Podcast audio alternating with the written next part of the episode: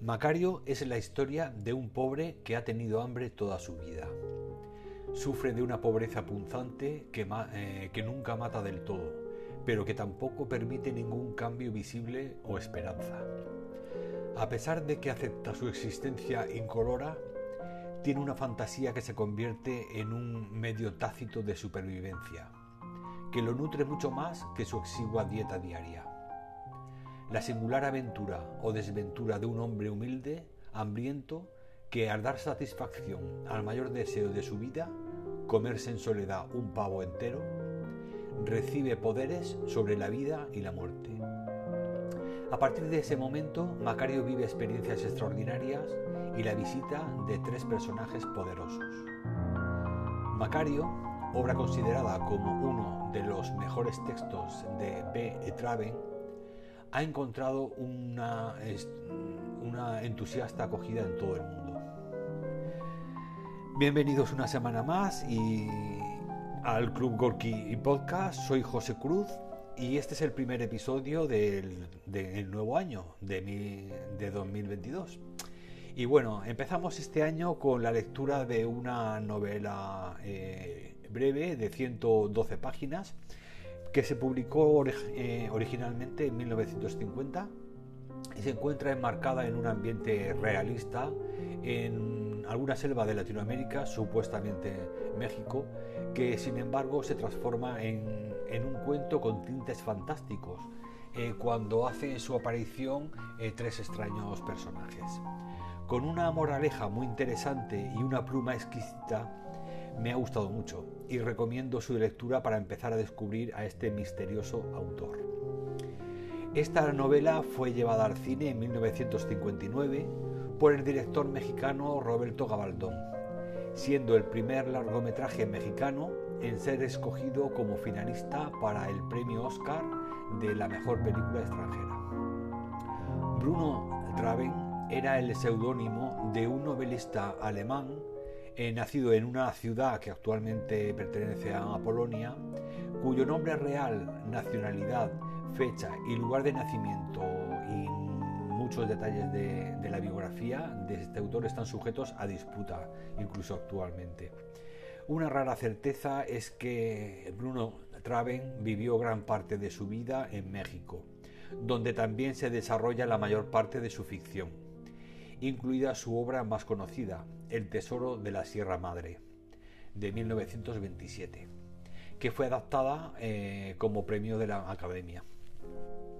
Una historia buenísima, inteligente, ingeniosa y sensible alrededor del espíritu de la fiesta mexicana del Día de los Muertos, escrita con tanta habilidad que parece un cuento tradicional, tan profundamente mexicano que parece mentira que haya sido escrita por un autor polaco una maravilla de relato eh, que en 1960, como os digo, Gabardón dirigió una versión cinematográfica que estuvo nominada eh, a, eh, a la mejor película de habla no inglesa.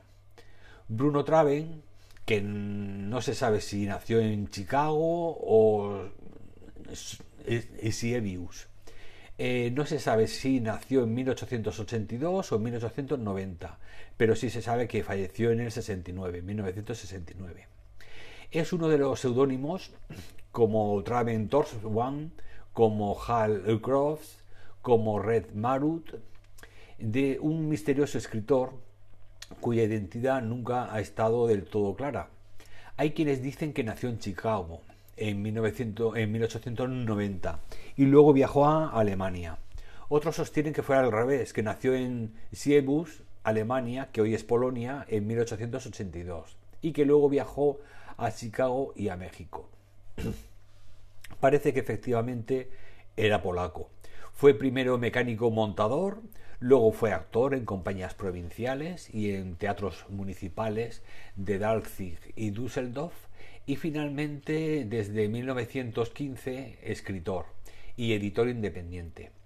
Editó una revista anarquista que participó en la fundación de la efímera República Soviética de Baviera, que estuvo, eh, vamos, que existió entre 1918 y 1919. Duró un año tras la Primera Guerra Mundial solamente. Administrada por consejos de obreros, campesinos y soldados y borrada, de, borrada del mapa por el ejército alemán. Huyó a Inglaterra y desde allí a México. En México conoció a Frida Kahlo, a Gabriel Figueroa, Diego Rivera y un nutrido grupo de intelectuales.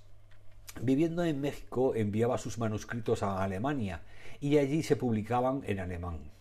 Sus libros tuvieron mucho éxito, fueron traducidos a 44 idiomas y le hicieron famoso rápidamente. Sin embargo, siempre quiso mantenerse en el anonimato. Según él decía, un creador no debe tener más biografía que su obra. Y parece que lo consiguió, porque hay pocos datos sobre su vida y lo poco que se sabe es bastante dudoso e incierto.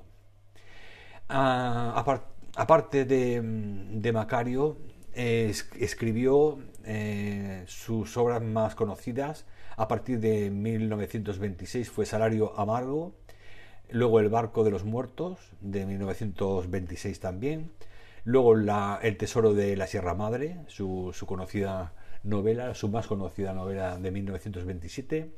Luego El Puente en la Selva de 1929. La Rosa Blanca del 29. La Carretera del 31. Gobierno del 31.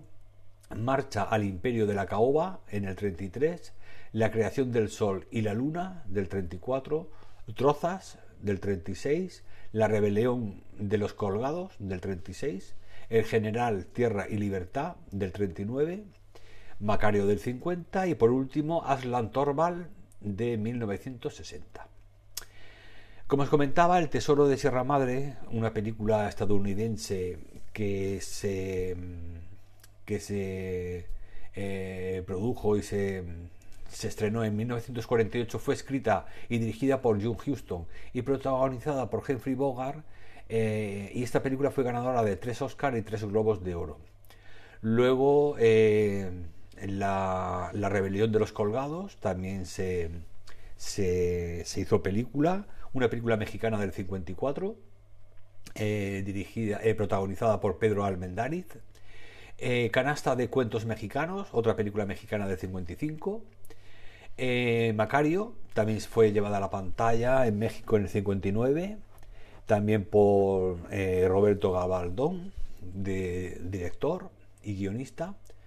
Em, Rosa Blanca, eh, Días de Otoño y, Frustración, publicado en La creación del Sol y de la Luna en 1999. Es la última adaptación que hubo de las novelas o cuentos de, de Traven. Este autor defendió a capa y espada su intimidad, como os comentaba, divulgando todo tipo de mentiras sobre su biografía y escondiéndose de la luz pública casi siempre con éxito. Eh, según escribía en el barco de la muerte, ¿de dónde queda mi patria? En el lugar en el que esté y en el que nadie eh, quiera saber quién soy, ni qué estoy haciendo, ni de dónde soy, esa es mi patria mi tierra. En 1957 se casa en México, en la Ciudad de México, con Rosa Elena Luján, que fue su traductora, apoderada y compañera entrañable. Traven sigue resistiendo la fama y la publicidad y se dedica plenamente a su trabajo hasta su muerte en la Ciudad de México el 26 de marzo de 1969. Su última voluntad fue que sus cenizas fueran esparcidas en el río Jatate en la selva de Chiapas, un lugar muy querido por el escritor. Según él decía, en cuanto sienta que se aproxima mi fin, me refugiaré como una bestia en la maleza más tupida, donde nadie pueda seguirme. Ahí estaré, eh, ahí esperaré la sabiduría infinita con gran devoción y reverencia, y volveré en paz y con tranquilidad a la gran unidad de la que surgí al nacer. Daré las gracias a los dioses si tienen a bien saciar con mi cadáver el hambre de zopilotes, famélicos y perros abandonados, para que no quede ni un huesito blanco. Y bueno, con esta última frase de Traven os, os invito a que conozcáis a este autor desconocido, muy desconocido en la actualidad, pero que fue muy, muy importante en los años 40, 50, sobre todo por, por sus adaptaciones cinematográficas, y que bueno, fue un hombre, pues eso, de su época, un hombre que merece la pena eh, conocer y descubrir, porque creo que posee una riqueza eh, muy, muy realista y muy basada en sus experiencias y que y que bueno, que creo que, es interesante. A pesar de que está muy difícil, muy difícil encontrar sus libros, sí que os invito que aunque sea en forma digital, los, los, descubráis. Y bueno, eh, gracias al éxito de escuchas del episodio anterior, el episodio del balance de lecturas de 2021, pues nada, he tenido que, traeros hoy el, episodio, porque bueno, aunque estemos a primeros a primero de enero del 2022, pero ya desde el último que había subido el día 21, pues y con, el éxito que ha tenido, como os digo, creo que ha sido el, episodio más escuchado desde que empezamos el podcast. Pues bueno, he tenido que subir hoy, día 1, un nuevo, una nueva reseña que será pues eso, la primera del año, que espero que os guste. Y bueno, también eh, daros una nueva, una buena noticia, bueno, una nueva noticia, es que he creado un nuevo, un nuevo canal de YouTube. Eh, he creado un, canal de YouTube también eh, muy parecido al podcast del Club Gorky para, para descubrir pues nuevos libros, hacer reseñas de las nuevas lecturas. Pero como eh, a diferencia del podcast, aquí voy a ir reseñando los libros de 5 en 5. De manera que, viendo el éxito que suelen tener en los canales de Booktube, los, los, los wrap up, eh, eh, los HBR, etcétera, pues descubrir varias lecturas, yo creo que a la gente les gusta más. Y incluso voy a meter ya, ahí sí que voy a incluir en, el canal de YouTube, voy a incluir ya las malas lecturas entonces tendremos malas y buenas lecturas. En fin, todo lo que lea lo meteré ahí en el canal de YouTube y así pues hacemos cada vídeo un top de 5 de cinco libros. Y nada, mi nuevo canal de YouTube se llama Descubriendo Libros. Veréis que hay varios, hay varios canales que se llaman igual. Bueno, lo vi cuando ya lo había creado y ya lo tenía todo hecho, vi que habían varios canales más que se llamaban así, pero bueno, descubriendo libros y, sabréis que es el, mío porque el primer vídeo que está ahí, solito eh, se llama eh, Top 5 de las últimas lecturas de enero de, de 2022. Y bueno, espero que, os suscribáis y que os guste tanto como el podcast. Descubriendo libros, el nuevo canal de YouTube y ya por último, y como suele ser habitual, voy a dar las gracias a los países donde más eh, suscriptores eh, tengo, que es España en primer lugar, seguido de Estados Unidos, en tercer lugar México, que que siempre va aumentando sus escuchas, cosa que agradezco enormemente. En cuarto lugar ya está Argentina y en quinto Reino Unido. Y por último, pues bueno, también agradecer a los nuevos países que en los que está, está habiendo un aumento bastante significativo de escuchantes, que es Brasil, Chile, Colombia, Alemania y Bosnia-Herzegovina.